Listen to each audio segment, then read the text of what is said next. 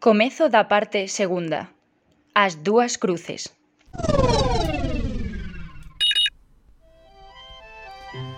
Tercera parada de nuestro amigo Emilio en este su particular viaje por la España más castiza. Estamos en Aranda del Duero, mundialmente Burgos. famosa por... Burgos 2018. En nuestras radios sonaba eh, Purgan. Los podcasts todavía no estaban de moda, O sí, pero no... quién sabe. Eh, el caso es que el viaje continúa por aquí. Ahí vemos a Emilio. Hola Emilio. Hola, amigo. Hola, Unha noite dura, hoxe. durísima Das peores da miña vida ¿Dónde has dormido? Finalmente. No, na pensión hostal non, non o teño moi claro aínda la cepa de oro. Suena ben. Onte non tiña sitio onde dormir. Saindo de Madrid, xa na provincia de Burgos, despois de, de andar por Segovia, para pasar ao carón do acueducto, entrando na Granda de Duero, tive un accidente. Que clase de accidente? Pois, como podedes ver, toda a parte dereita do coche está chea de marcas extrañísimas. Gravados... Atacouche algún animal salvaje? Un corzo ou un cervo, non o teño moi claro. Eu iría... Ia de primeiro de todos. De primeiro na... na... na carreira. Levaba unha cola de, non sei, cinco coches detrás, quizáis. Íbamos a uns 100 por hora eh, sentí un golpe tambaleouse o coche o carro mirei polo retrovisor e, e vin a cabeza de algún tipo de animal fantástico. E comestible. Para min non. Un puto venado. Eh Bueno, eh, eh, desfeitas aparte. Desfei... Bueno, a ver. Lleva está todo el día, por... O sea, eh, eh, eh, que pa fun parando en varios sitios. En a na ver... provincia de Burgos hai vos pueblos. Sí, sabes que pasa? Que como é Semana Santa, eh, todos os sitios están ocupados, completos. Entón eu, bueno, cheguei ata aquí tirando Eh, chego a Aranda rayadísimo. Veo aí unha especie de hotel. Oh, Bueno, vale, a ver canto me cobra? Baixo do, do carro Hotel abandonado? Miro polo lado Hai un restaurante. Eh, claro, preguntei Sabedes algún sitio onde podo dormir por aquí barato? E dime un tipo. La cepa de oro, amigo Es el mejor sitio donde puedes dormir. Te lo digo yo, la cepa de oro Ven, ven, tienes que venir aquí a la cepa de oro. E claro, vou Tal, chego a un bar mm, Un pouco deprimente eh, Vexo que pon que é un hostal pregunto eh, si sí, é un hostal. Eh, nada de mm, canto a noite? 20 euros. Bueno, veña, va, pago 20 euros porque a outra acción era dormir no coche pero estaba aí o coche quedou medio destrozado. Anda, eh Pode, sigue tirando. Eu penso que chego de volta para casa. Eh, eh, nada, tío, dame el DNI campeón. Dios, sigas chamando campeón. E, e, e que dinlle o carne de conducir. Teño máis a mano que o DNI no, no, no, no, no, campeón. El DNI, por favor. Con non, ben DNI tal damas chaves. Sabes llegar? no. Eh, bueno saían xusto dos clientes. San estes dous de aquí eh, que van tamén para aí a dormir eh, vai con eles e fun. Eh, era un home e unha muller, non sei a relación entre os dous, pero tiña pinta de que levábanse algún tempo aí eh, habitando esa pensión. Que estaba a pensión a igual a dúas mazás do, do restaurante. Eh, nada, íamos andando. Eres gallego, verdad? Sí. Es que se te nota en el acento xa, bueno. Eh... Hablas como cantando. a mítica. Eh, a cousa que que fíxeme darme conta de onde estaba. Dinme, ni se te ocurra dejar tus cosas de valor en el coche. Eu en ese momento mirei ao meu alrededor e estaba nun sitio chunguísimo. Estaba... Ya, ya non era un sitio de, ah, que mala onda, esto está todo abandonado, tal, ya. Non, non, estaba de repente... nas afueras da cidade do dormitorio de Burgos, que é Aranda de Duero. de mal en peor. e, e eh, eh, bueno, con moito medo tiven que facer dúas viaxes a sacar as miñas cousas do coche, a cámara e tal e cual. E nada, dormín aí. Mítico hostal no que tes sinceiros nas mesillas de noite, cousa moi complicada de ver a día de hoxe. A última vez que o, que o vin foi nun en Ribeira no 2016. Sí, yo en la Extremadura perdida tamén por allá por el 15 o así. E, e bueno, nada, pois aquí estou buscando algún sitio agora onde almorzar. Esperteime, dime unha ducha nun baño no que había manchas de sangue. Non estou exagerando. De persona ou de... de... O de corzo. Non se sabe. Non se sabe. Non imos mirar neste caso as reseñas de Google. Eh, pero... Pero bueno, la cepa de oro. Bueno. Fichaje. Entonces, por enésima vez nos vienes a hablar de...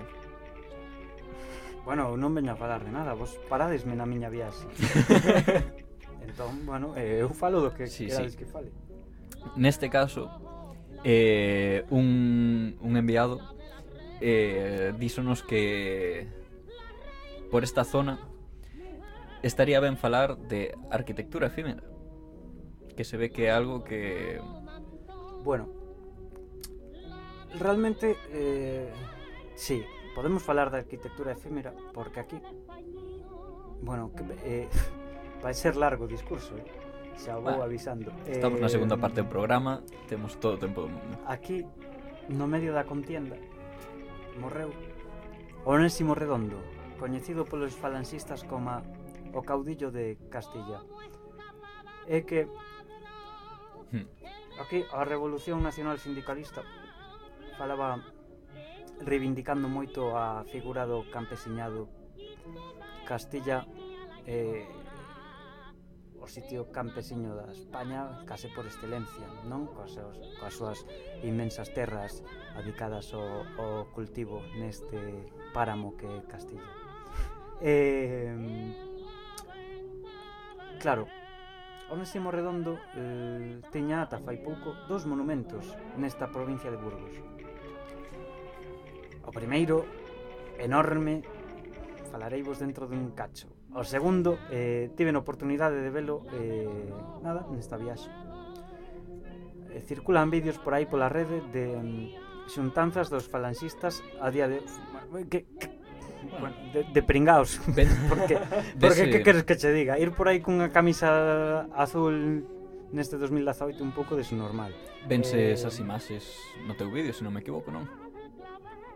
Mm, non se van sei, a ver. Non o sei. Mm, se os se, eh, indan se, se as atopo igual si. Sí. eh, e eh, bueno, que por que xa non xa só podemos falar dun monumento onésimo redondo en Castilla, porque queda o, o que vos comento, que está colocado xusto no sitio onde eh, recibiu a súa Mm. e Sí, entre, un, un disparo con una, un tiroteo entre milicias, ¿no? Sí, entre outras cousas porque os falanxistas disto arrepentíronse eh, en medio da contienda vestían de un azul moi rechamante eh, completamente contrario a camuflaxe de guerra Y más en una zona sobre como todo en Castilla. sí, era un blanco azul, fácil azul. Eh, ali morreu este tipo que era, bueno, dos fundadores da Falange na parte das Jons.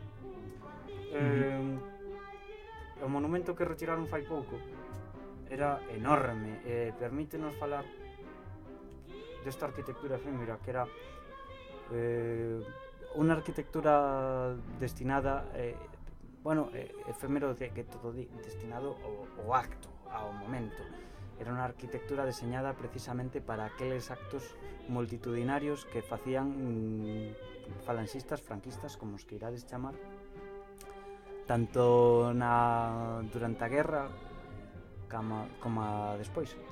Eh, aí está curioso o factor de facer unha pausa na guerra para celebrar a tua mierda.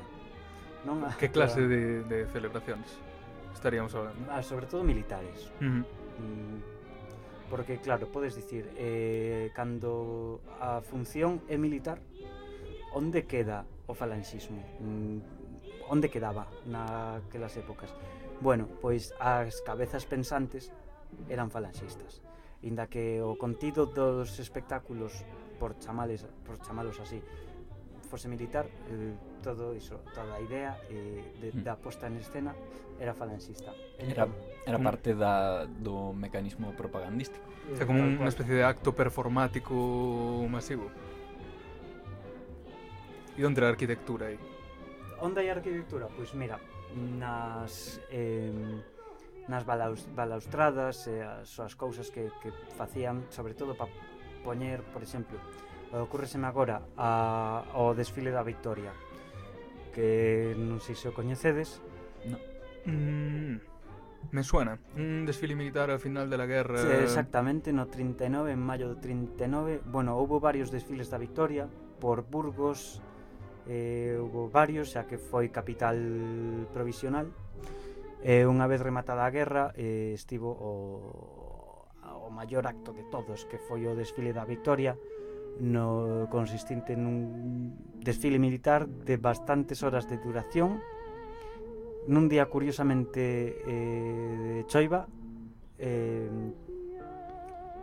con Franco pasando revistas tropas, avións por aí, tal, otorgóuselle a Franco a, a bueno, a, a, a medalla, non recordo agora o nome, a a laureada de...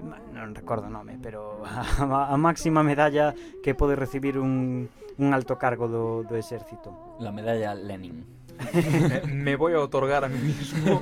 Iso será na nova República Galega que quizáis no 2000 que que eh 20. vos vos viñades do 20, vale? Eh, está en camino. Non esperes grandes cambios, eh. E eh, bueno, toda toda esta toda esta movida efémera eh, da arquitectura efémera eh, tiña uns elementos moi moi marcados como, bueno, columnas pa, para as bandeiras escalóns, escenarios, etc, etc. E no monumento a Onésimo Redondo que que había en Burgos ata fai pouco, porque o retirou o goberno. Para min persoalmente está moi inspirado en, en toda esta arquitectura da, da escenificación. Porque eran, bueno, era un grupo escultórico eh, presidido por, por unha escultura de Onésimo, eh, seguida de varios falanxistas detrás, eh, encadrada en dous columnas, eh, bueno, columnas, bueno, paredes un pouco escalonadas que sostiñan en, cim, en riba do grupo escultórico un xugo e unhas frechas original. Eh, para min, un pouco máximo esplendor desta terceira vía que vos comentaba aí outro día cando nos atopamos. Eh, que terceira vía? A, bueno, a terceira vía da, da arte da... admisible no estado franquista.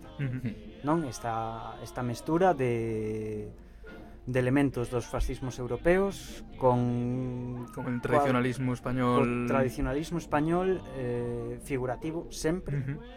eh, para eles eh, intentando recitar a vanguarda pero eh, lamentablemente para eles sen poder negala porque, porque é innegable eles uh -huh. a negaban pero nos a día de hoxe 2018 non a podemos negar Vale, eh, entonces temos eh, sobre todo un, unha serie de mm, elementos arquitectónicos que non están pensados para perdurar no tempo, sino que son máis ben eh, utilitarismos para unha propaganda puntual nese momento podese chegar a utilizar. Sería un pouco eh, como, como as cidades olímpicas. Sí, sí, sí, ou a, a Expo sí, as que, Zaragoza, sí, que tienen un gran día. Exactamente, a min gustaríame saber que foi de todo este material escenográfico. Hmm. Está por aí guardado en algún sitio, hmm. por exemplo... Hai algo que siga visible? Non. Nada, non porque, non porque é ilegal. A día de hoxe é ilegal. Pero mira, por exemplo, hai en Ferrol na Fundación Torrente Ballester, que era unha cida hostia, eh, foi un tipo que dixo que se se yo, xa en democracia, eh? se, se un día tivese quixese, non tivese a oportunidade, quixese falar e a sair moita xente con el. E eh, neste sitio de Ferrol eh, bueno, se, se ides por aí e preguntades eh, podemos ver los cuadros de Franco, por favor? Vanche dicir que non. Porque a min pasoume.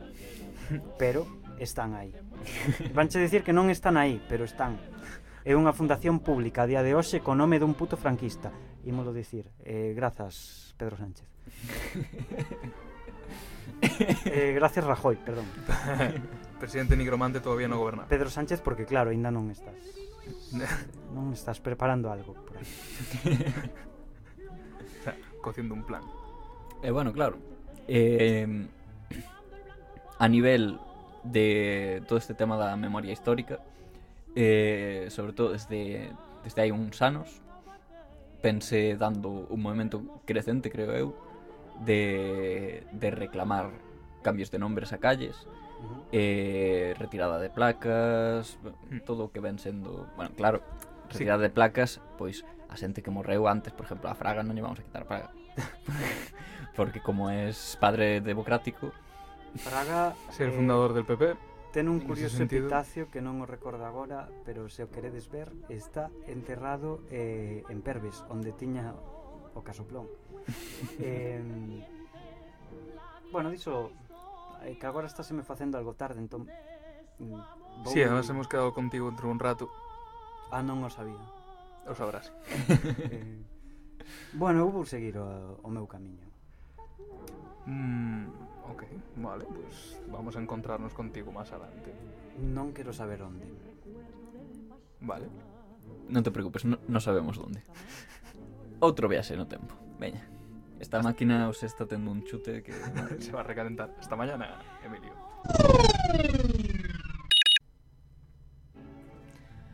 Bueno, Aquí estamos, estamos. en O Porriño, digo, co Cogollos. Co- co- es el pre-porriño.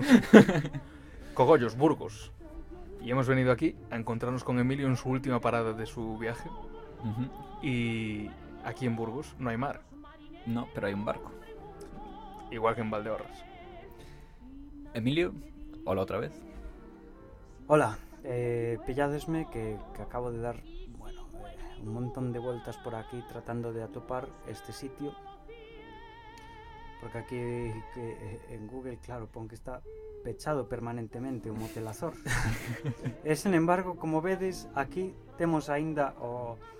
Pódense ver os neóns de motel Azor, pero parece que agora é unha fábrica de palés. pero... Vaya, vaya conversión. Para... Aquí aquí hai unha cousa moi importante. Había. Sí, houve houve unha cousa moi importante para o réxime do franquismo. O Bueno, incluso o, o siguiente. O Motel Azor.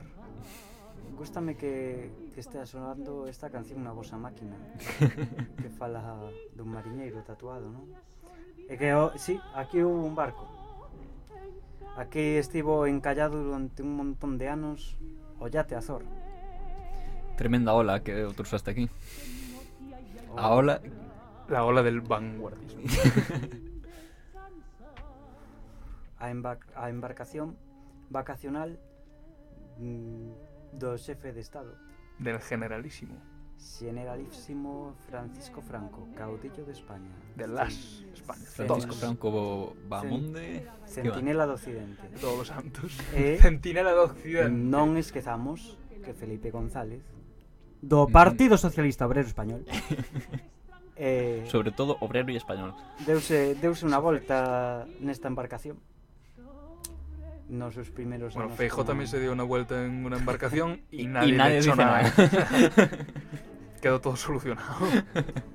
Bueno, pois pues, atado e ben atado. Neste nesta pseudo neste pseudo des, deserto de Burgos, neste páramo, estivo varado o o Azor un montón de anos. En principio, parece ser que foi todo parte dun proxecto dun empresario local que mercou o barco co obxectivo de telo eh, en Euskadi, non recordo o punto do, do País Vasco, no que quería telo aí como, como restaurante flotante. o restaurante flotante. Eh, o proxecto eh, o goberno de Euskal Herria mm, non o permitiu. Por cuestiones de seguridad. Eh, porque... Sí, de seguridad pública, porque alguén lo iba a hundir.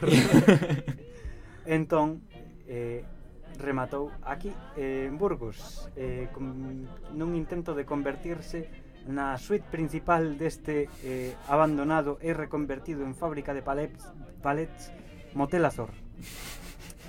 Hola, si quería eh, la suite del Generalísimo, por favor.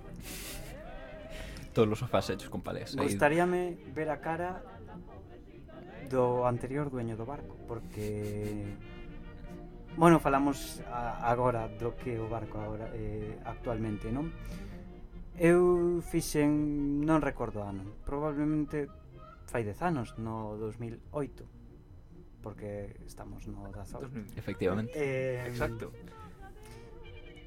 Despois dunha noite de San Xoán fixen unha viaxe co meu querido tío Emilio Peteiro, eh, eh, Emilio Peteiro terceiro, eu son o cuarto, coa súa ex muller, co seu, cos seus dous fillos. Ex fillos. eh, co seu colega eh, José Miguel Sueiras. Eh, e, e chegamos ata aquí. Foi cousa do meu tío que bota un pouco de menos os tempos da mili e tal. Eh, e por eso quería pasar a noche en un barco. No, non, non pasamos a noite, simplemente pasamos de, de paso. O motel daquela xa estaba na súa decadencia absoluta e o único que funcionaba era o restaurante, un asador que en aquel momento levaba un argentino, que curioso, non? Eh, Bueno, tamén está este restaurante que como a meca dos franquistas dos últimos anos que leva un, un señor chino, pero non chino de segunda generación, se Ah, sí, sí, sí, sí, sí. chino de primera El generación. chino que dice, con flanco sería mejor. Sí. Que También hay un restaurante, o es un plan que se está haciendo y él no sabe, un- en la parte alta de la cruz, en el Valle de los Caídos. Ah, sí, bueno, eso es mejor no comentarlo. Sí. eh, bueno, a movida que, claro, eu iso no 2008, máis ou menos, eh, non recordo moi ben. Cheguei ata aquí, hasta este punto no que estamos hoxe, eh, marzo 2018, eh, fixemos unhas fotos no barco, a min gustaríame recuperalas, pero claro, como digo, cheguei ata aquí co meu tío e coas súas muller. Uh -huh. Non se falan. So, bueno, falan para pasar sus fillos de fin de semana en fin de semana. Eh, entón, claro, a min gustaríame recuperar as fotos miñas en riba deste barco que xa non está aquí. Eh, eu entrei no barco. Estaba xa na absoluta ruína. De feito, foi todo un proxecto de fracaso para o señor empresario que o mercou. Eu alegrome por unha parte porque dalle máis curiosidade ao barco, non? Eh, bueno, o caso que eu entrei aí por unha escotilla, eu ainda era pequeniño, tal, bueno, pequeniño, 14, 15 anos, non sei, agora mesmo calcular. Eh, eh, e eh, bueno, entrei. Estaba todo cheo de escombros por dentro. Porque ti podías estar por aí fora, sacar as túas fotos, tal, pero de entrar xa era un pouco máis, bueno, mira, as escotillas están aquí se te queres colar e cabes Bajo tu propia responsabilidad. Sí, bueno, si, si te Eh, lo no. cargas, era, era el barco de Franco. ¿Qué te había hecho a ti ese barco? No, no, eh, estaba cheo de pintadas de aquí lo hicieron eh, José y Carlota en el 2006. Esto es el picadero, aquí venimos a mear. Claro. Aquí lo hicieron Francisco y su mujer Esto... en 1948. creo que eses non follaban moito, e de feito creo que o único para ter unha filla a doña Carmen Polo de Franco eh, non, doña Presente. doña Carmen, Presente. Pero... Carmen Franco Esta que tanto sale Carmen la tele Franco últimamente. Polo, sería? Sí, no, que... esa é a súa filla, o sea, esa ah, é a... La nieta. Non, de feito xa está morta a nieta tamén. Bueno, Quen é que se estaba queixando tanto polo do Meirás e tal? ese No reveles digo, detalles de Meirás. La que eh, está defendiendo su propiedad legítima. De manera legítima y por todos los medios legales que la Bueno, Constitución claro, que- española le proporciona. levan moito tempo falando de Meirás, non sei como irá no 2020. Muy Eh, bien. Va muy bien. Bueno, eh, a cousa que eu entrei no barco. Eh, Recordo cousas, bueno, quedaba pouco do interior do barco Por fora sí, por fora, bueno, como vas destrozar un buque? Podes facer uns grafitis e pouco máis pero Pois pues bautizarlo tirando unha botella. Non, pero eh, quedaban aí, recordo, do pouco que quedaba eh, Comedor de oficiais, eh, algún rótulo que estaba por aí. Meu tío levouse unha peza de madeira que supoño que ainda conserva por aí. Eh, Un saludo, querido tío.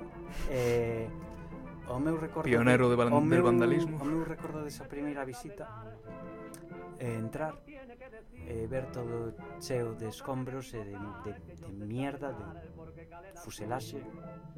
E tú sonreír eh, gratamente? Non, non puiden sonreír, porque empezoume a cheirar todo fatal. Eh, entre ese cheiro vin un gato morto. Eh, que metáfora del franquismo? Sí, sí, sí, tal cual. E de repente entre os escombros. O sea, había varios cadáveres de gato, este, este que se digo que como un gato, xa, bueno, que sería anai, e había varios cadáveres de, de gatos pequenos, e de repente, entre basura e, e tal, saiu un, un gatiño moi pequeno, tambaleándose como podía, e eu daquelas non tiña, bueno, obviamente tiña idea do franquismo, pero nin puta idea do que significaba.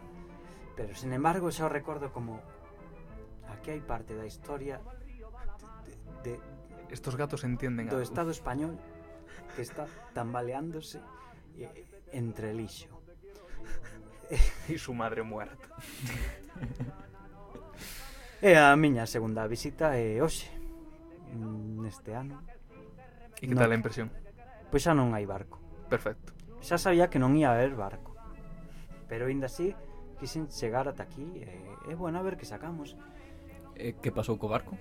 Ah, bueno, sí, o barco mm, mercou no un artista eh, Fernando Sánchez Castillo eh, non sei exactamente como fixo pero convertiu, convertiu no todo en bloques de chatarra de, de barco franquista Para vender al por menor? Non, Así como recuerdo. Eh, formou parte todo dunha exposición, non recordo o nome agora mesmo, algo así como... Eh, a palabra Guernica andaba polo medio. Ah, pensaba que iba a ser Franco sobre las olas. O... Eh, se si non me equivoco, exposición que estuvo no Matadero de Madrid. Ajá. Eh, bueno, hai imágenes en Google, mm. creo que xa non está mm, disponible. Eh, realmente o quero dicir a, a escenografía acompaña moito porque como unha especie de almacén industrial de fai moitos anos con vigas oxidadas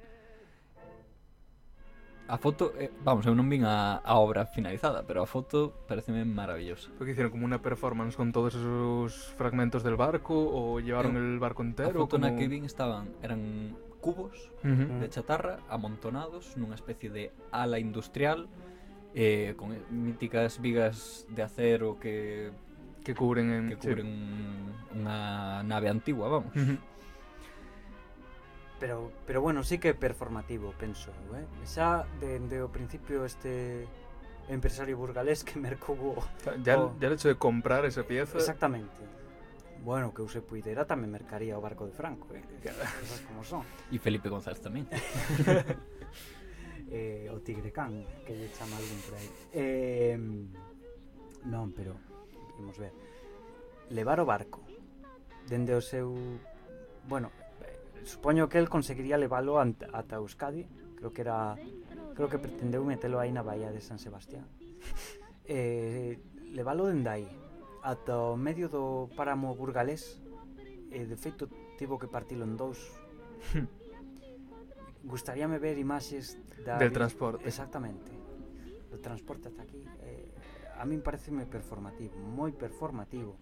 E de feito, xa que eh, onte vos falaba da arquitectura efémera, unha arquitectura do franquismo moi ligada á, á performatividade do mesmo, Podríamos falar un pouco da, da performance falanxista. Uh -huh. Dale. Eh, claro, como falamos da performance falanxista se a falanxe como tal é unha cousa moi dos anos 30, 40 que pasada a Segunda Guerra Mundial foi totalmente sepultada polo franquismo eh, como podemos ligar coa performance que é algo dos 60 eh, entón, bueno, pois eh, a cuestión para min personalmente mm, radica en que podemos entender a performance eh, como un acto sempre de, ruptura eh, de desafío. E a máxima da falanxe sempre foi en romper co sistema. Eh, pero, sen embargo, mm, ser falanxista xa invitaba eh, dende un primeiro momento a, a ser performer. Explícome. Ser falanxista implicaba eh, deixar atrás unha vida corrente. Eh, ser... Eh, parece que estás hablando dunha secta. Eh, fu, eh, sí, sí, claro que unha secta o, foi unha secta o falanxismo. Sobre todo cando eh, para ser falanxista se facía falta tiñas que deixar a túa vida. Eh, eh, se facía falta morrer, tiñas que morrer e seguir aquel ideal que a eles tanto lles gustaba do, do falanxista como, a, como poeta soldado. Uh eh, e eh, bueno, eh, claro, iso... Bueno, eh, tamén eh, sería algo que bebe da, de todo ese tema do siglo de, de ouro do, del caballero de pluma e espada uh -huh un pouco unha especie de héroe cruzado por el bien, la religión. Acabas de decir a palabra clave, que cruzado. Cruzado, cruzado cruzada eh, é unha unha palabra unha palabra chave nese estilo falanxista do que vos falaba eh, cando me atopachedes no camiño outro día. Eh, e, eh, eh, bueno, nesa, nesa liña que delgada que, que separa a a vida cotiá da, da arte está precisamente ese concepto non de, de rachar con, con todo uh -huh. que, que pode nos levar a, a falar do falanxista como performer iso sí, performer pero sen saber que é un performer. E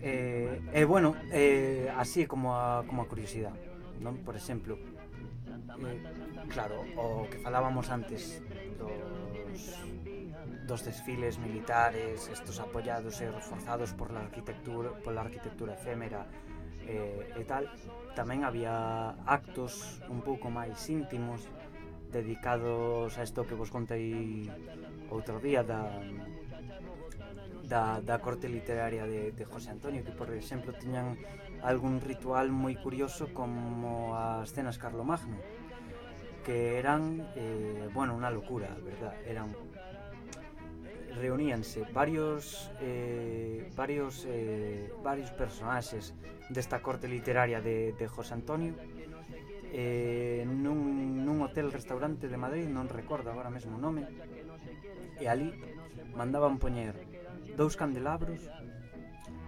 e a chimenea prendida presidindo a mesa poñan unha cadeira unha pel de corzo pertencente, o sea, que era de propiedade de José Antonio Primo de Rivera, que nunca nunca acudía, pero a facía levarden da súa casa.